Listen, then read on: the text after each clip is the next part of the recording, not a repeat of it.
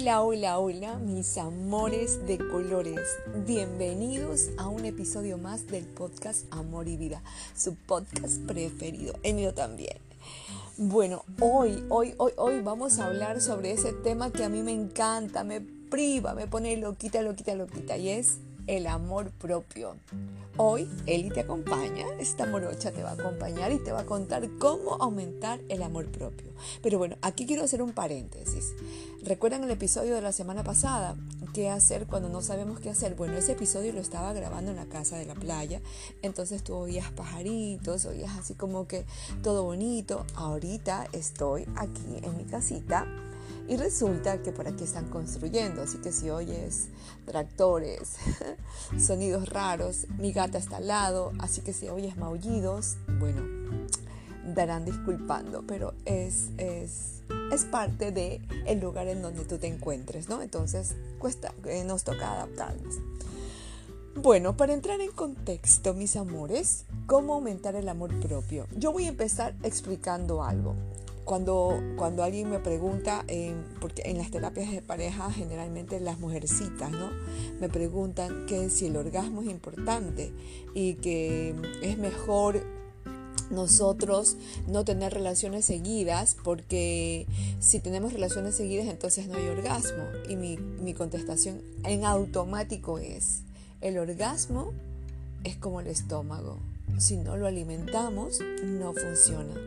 Bueno, pues hice este preámbulo porque así mismito es el amor propio. Hay que alimentarlo para que funcione. Es ese músculo que todos deberíamos ejercitar a la perfección y en cada momento. Aquí no hay ayuno intermitente, aquí no hay dietas, no, aquí es a cada momento.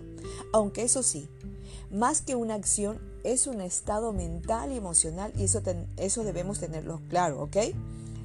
Es, es, ese, mm, ese estado en el que sentirnos bien con nosotros mismos es como un reto, como ese desafío a diario.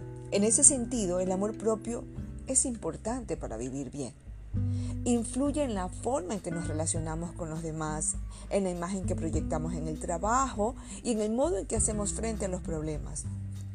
Asimismo, también cabe decir que estamos ante una dimensión fundamental para nuestro bienestar. Su destello, la energía con la que nos hace movernos y desenvolvernos, garantiza, por ejemplo, que elijamos mejor a las personas que conforman nuestra vida. Porque si yo no me amo, entonces yo voy a traer personas a las que les voy a endilgar esa responsabilidad. Y lo que en algún principio me une como magia, lo más seguro es que pronto caiga en una franca decadencia. El cultivar nuestro amor propio implica además que nosotros podamos enfrentarnos con mejores recursos a cualquier desafío, ya sea grande o sea pequeño. Mira, el amor propio es, por así decirlo, un estado de aprecio que va surgiendo a medida que hacemos cosas por nosotros cada día. A medida, por ejemplo, en que invertimos en nuestro desarrollo psicológico, en nuestro desarrollo emocional, en nuestra evolución espiritual. Es como una dimensión dinámica que nos permite madurar en fortalezas, en calidad de vida. Un día un, maestro, el director de la escuela donde yo me formaba, me dijo, Elizabeth, no hay mejor inversión que la que se hace en uno mismo, porque en un naufragio solamente te vas a tener a ti. Y tenía muchísima razón. Y también, ¿por qué no citar a Michael Scott Peck, que nos dijo con esta maravillosa frase, hasta que no te valores a ti mismo, no valorarás tu tiempo. Y hasta que no valores tu tiempo, no harás nada con él. Cuánta razón, ¿verdad? Bueno, mentes privilegiadas que con una frase hacen que tú te cuestiones, te replantees y que cambies el enfoque e incluso la perspectiva de vida que tienes en muchos aspectos. Pero bueno, vamos a hablar sobre qué es el amor propio. El amor propio no implica solo sentirse bien no es algo que pueda lograrse cuidando la imagen o a través de lecturas inspiradoras, viendo los, eh, solamente los talleres de Elizabeth o viendo el canal de YouTube eh, de, de los coaches, de los terapeutas, de los psicólogos o de los gurús sino también compartiendo tiempo de calidad con los seres queridos, disfrutando en soledad de actividades que nos gusten a nosotros. A pesar de lo gratificante que estas y otras cosas puedan ser, el amor propio no es esto. Define ante todo nuestra capacidad para apreciar lo que hacemos y valorar lo que somos. Son dimensiones que a menudo se ven vulneradas como efecto de una mala crianza, una educación autoritaria o marcada por una severa indiferencia. Así que el amor propio es un estado que no admite dudas. Son épocas de debilidad, o menos aún situar su destello en bolsillos ajenos para perder así nuestra dignidad. Es este tendón psíquico que exige cuidados y crece mediante acciones que nos hacen madurar. Cuando actuamos, por ejemplo, de manera inteligente, salvaguardando nuestros intereses, nuestros valores, cuando empezamos a aceptar mucho mejor nuestras debilidades y nuestras fortalezas y tenemos menos necesidad de explicar nuestras carencias. Estamos a su vez ante un estado que nos hace sentir compasión por nosotros mismos como seres humanos luchando por encontrar un, significado personal, un sentido de la vida, whatever, ¿ya? Gracias a ello estamos más centrados en nuestros propósitos y nuestros valores. Lo, los mismos que esperamos cumplir a través de nuestros propios esfuerzos. ¿Saben lo que decía? Yo no veo mucha televisión, pero me encantaba ver em, un programa que es Yo amo a Lucy, no sé si ustedes lo recuerden. Em, pero Lucille Ball en una entrevista dijo, ámate a ti mismo primero y todo lo demás vendrá a continuación. Realmente tienes que amarte a ti mismo para conseguir hacer algo en este mundo y también puedo decir cuánta razón tenía. Así que a continuación te voy a invitar a que reflexionemos juntos sobre siete pasos para aumentar el amor propio. Reflexiones sobre estas dimensiones que nos van a ayudar a aumentarlo. El primero, el primer paso, permanece atento y consciente. ¿Y cómo hacemos eso? Mira, las personas que tienen más amor propio tienden a saber lo que piensan, lo que sienten y lo que desean. No tienen un tallarín de ideas enredados en su cabecita, manifestándose como esa bulla mental o esa retórica llena de juicios y de críticas. Las personas que están atentas y conscientes son conscientes de lo que son y lo ponen en práctica y no actúan en función de lo que otros quieren para ellos. Y a pesar de que muchos estemos de acuerdo con este enfoque, no siempre lo aplicamos como deberíamos. Nos dejamos llevar. Nos dejamos llevar por el aplauso, por la aceptación, por la validación, por la valoración. Nos descuidamos. Dejamos pasar aquello que nos molesta. Nos regalamos, no, perdón, nos relegamos a veces para priorizar a otros. Sacrificamos nuestros intereses y con todo ello el amor propio se va deshilachando va quedando como, como, como una carne cuando está mechada, así, ya no tiene contexto, ya no tiene textura, ya no tiene, ya no tiene fuerza. Evitemos esto último, por favor. Apreciemos lo que somos y lo que valemos. Y el paso número dos. Actúa en función de tus necesidades y no de tus deseos. Amar no significa cumplir con los deseos del otro sino facilitarle lo que necesita. El amor hacia uno mismo funciona bajo el mismo principio. Si tú te centras en lo que necesitas, te mantendrás apartado de los patrones de comportamientos automáticos que son poco saludables, esos que te dan problemas o que te mantienen anclado en el pasado. ¿Por qué digo esto? Porque como estamos como anclados a distintas situaciones, eh, por ejemplo, a mí de niña me encantaba agradar mucho.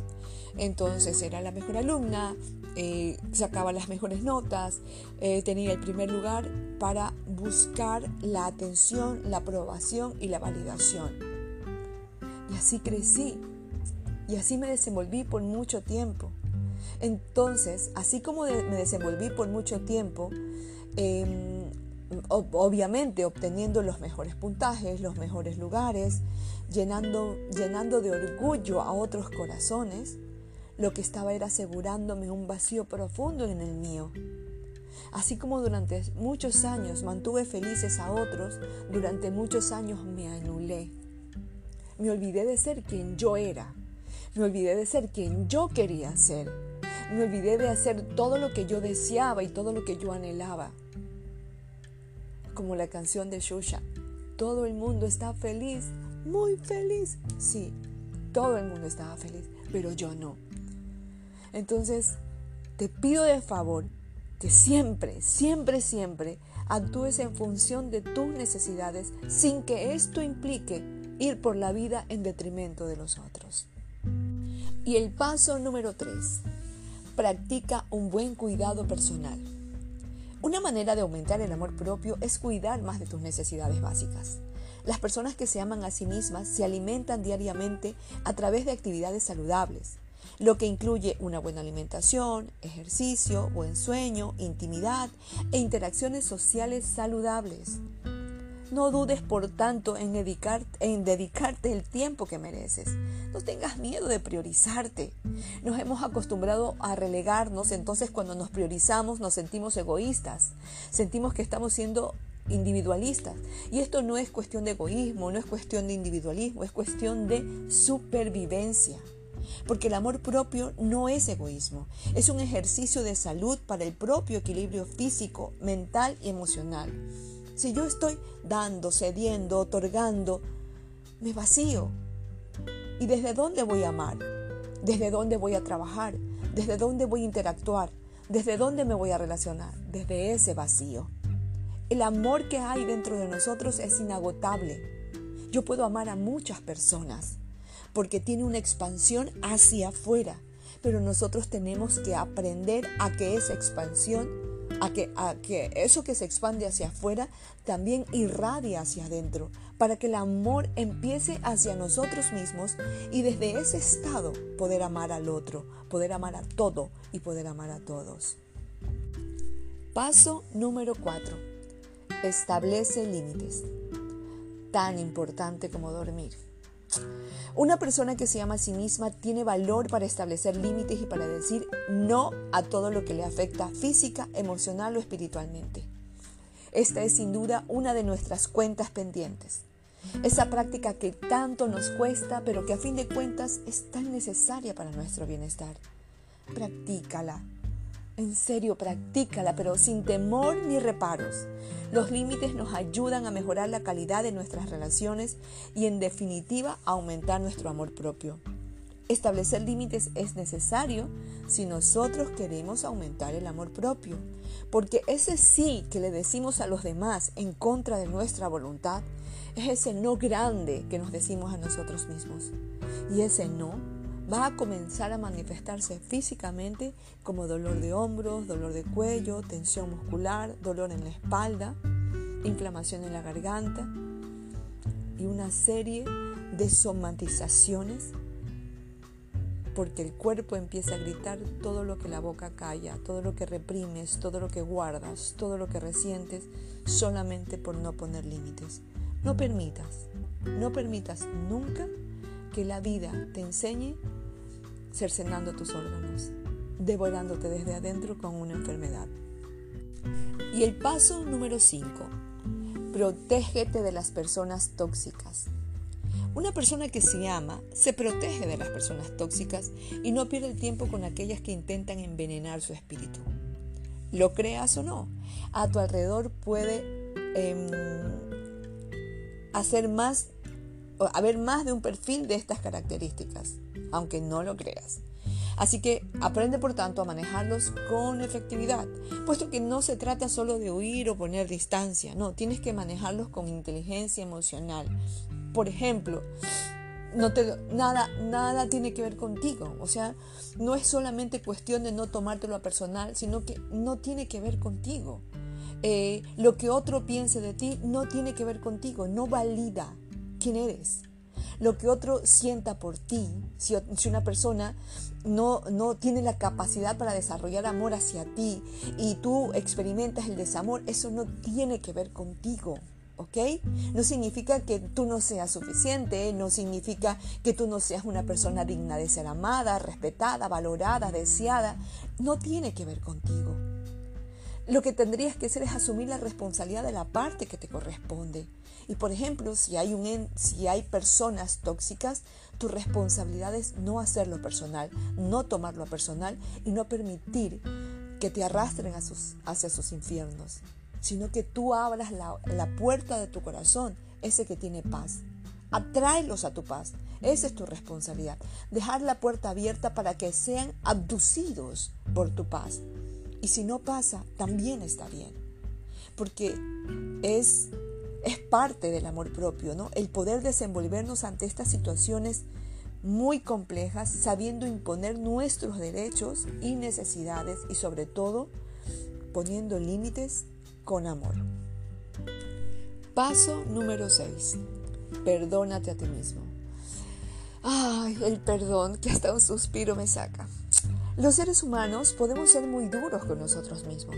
Ahora bien, ser responsables de nuestras acciones no implica que tengamos que castigarnos por ellas eternamente. Las personas que se aman a sí mismas aprenden de sus errores, aceptan su humanidad y se perdonan. Así que el paso que daremos al dar forma a ese necesitado perdón se traduce en una sola palabra, libertad. Porque perdonarse a uno mismo es fundamental para aumentar el amor propio. Tenlo en cuenta, es fundamental. El séptimo paso, vive con intención. Este es uno de mis preferidos. A todo hay que ponerle intención, a todo porque es la única forma de mantener actualizada tu energía y ponerla en sintonía y en sincronía con Dios, con la vida, con el universo. Así que para aceptarse y amarse más, siendo consciente de lo que sucede en tu vida, es bueno que tengas al menos una intención, un propósito, un sentido. Si tu intención es vivir una vida significativa y saludable, entonces debes tomar las decisiones que apoyan esa intención. Esto te permitirá estar bien contigo mismo cuando tengas éxito en ese objetivo. Descubrirás que puedes quererte mucho más si ves cómo logras que te propusiste hacer algo y lo lograste. Pero para ello es necesario establecer tus intenciones de vida, tus intenciones de la semana, las intenciones de tu día. La primera intención cuando te levantas. Todo es como un efecto dominó. Así que alíñate de forma perfecta entra en sincronía perfecta para que tu intención se sostenga en lo que piensas, en lo que sientes, en lo que dices y en lo que haces. Y es la mejor forma de rendirte tributo a tu propio amor. Y el paso número 8, el último paso. Bueno, en este episodio, por supuesto. Acepta que no puedes controlarlo todo. Así como el anterior, que era a todo poner la intención, que es mi preferido, voy a ser infidente. Este es el que más me cuesta, aceptar que no puedo controlarlo todo. Como típica ariana con ascendente Scorpion, me encanta tener el control. Me gusta tener el control. Disfruto teniendo el control. Y, y me gusta saberme haciéndolo todo y resolviéndolo todo y de ser posible al mismo tiempo.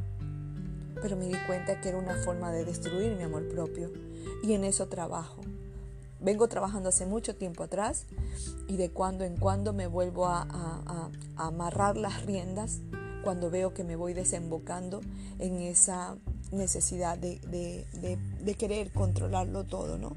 De hecho puedo hacerlo, pero no necesito hacerlo porque eso le resta amor a mi vida. Para aumentar el amor propio, entonces eh, es necesario asimilar que nuestras acciones no pueden controlar todo lo que queramos. Siempre habrá situaciones externas que van a escapar de nuestras manos y créeme que la mayoría del tiempo sucede de esa forma. Y si nosotros no asumimos esa realidad, vamos a estar destinados a la inconformidad, a la frustración y a la infelicidad. Créame, yo que se los digo, uno experimenta la inconformidad a mil, la frustración a mil, la infelicidad a mil. Y eso hace que uno no viva en coherencia. Entonces, no podemos controlar las acciones de los demás. No podemos controlar la incertidumbre del futuro, la economía de la sociedad en la que vivimos o la opinión de quienes eh, que tienen los demás sobre nosotros. Si esa fue tu pretensión, y me estoy hablando a mí misma en este momento, ya es hora que la cambies. Por tanto, si quieres fortalecer el amor que te tienes, lo ideal es que empieces a aceptar que no todo puede ajustarse a lo que tú esperas. Y eso está bien. De hecho, lo bonito que tiene la vida está en su capacidad para sorprendernos. Así que suéltate un poco y deja que la vida te sorprenda. No se puede amar a otro más de lo que uno se ama a sí mismo. Así que lo único que te puedo decir es que es necesario que aprendamos a amarnos para poder ofrecer amor a raudales, pero un amor más auténtico, más significativo a quienes nos rodean. Reflexionemos, reflexionemos juntos sobre lo que hemos, eh, sobre lo que se ha hablado el día de hoy. Y créanme que no voy a decir que valdrá la pena, sino que va a valer la vida, va a valer el amor, va a valer nuestra maravillosa existencia. Bueno, Em, me encantó haber compartido contigo este episodio de amor propio. Em, voy a seguir eh, haciendo continuación de este episodio porque hay muchas cosas más que no se hablan del amor propio, ¿no? Voy a, a hablar en otro episodio lo que no se dice del amor propio, las renuncias que implica trabajar en el amor propio, todo lo que duele trabajar en el amor propio, ese proceso no lineal que implica trabajar en el amor propio, porque el trabajo más duro que se realiza es el que se realiza con uno mismo. Entonces me comprometo desde ya a acompañarte en un nuevo episodio para contarte sobre eso que no se habla, sobre eso que no se dice y que seguramente va a resonar mucho en tu corazón. Eli te ha acompañado el día de hoy y Eli te acompaña cada día de tu vida. Recuerda seguirnos en todas nuestras redes como arroba esa plataforma abierta hacia una comunidad para recordarnos que el amor y la vida son parte de nuestra existencia. Que tengas un maravilloso día y nos vemos hasta nuestro próximo episodio. Se los quiere un montón, montón, montón de aquí hasta la luna. Chao.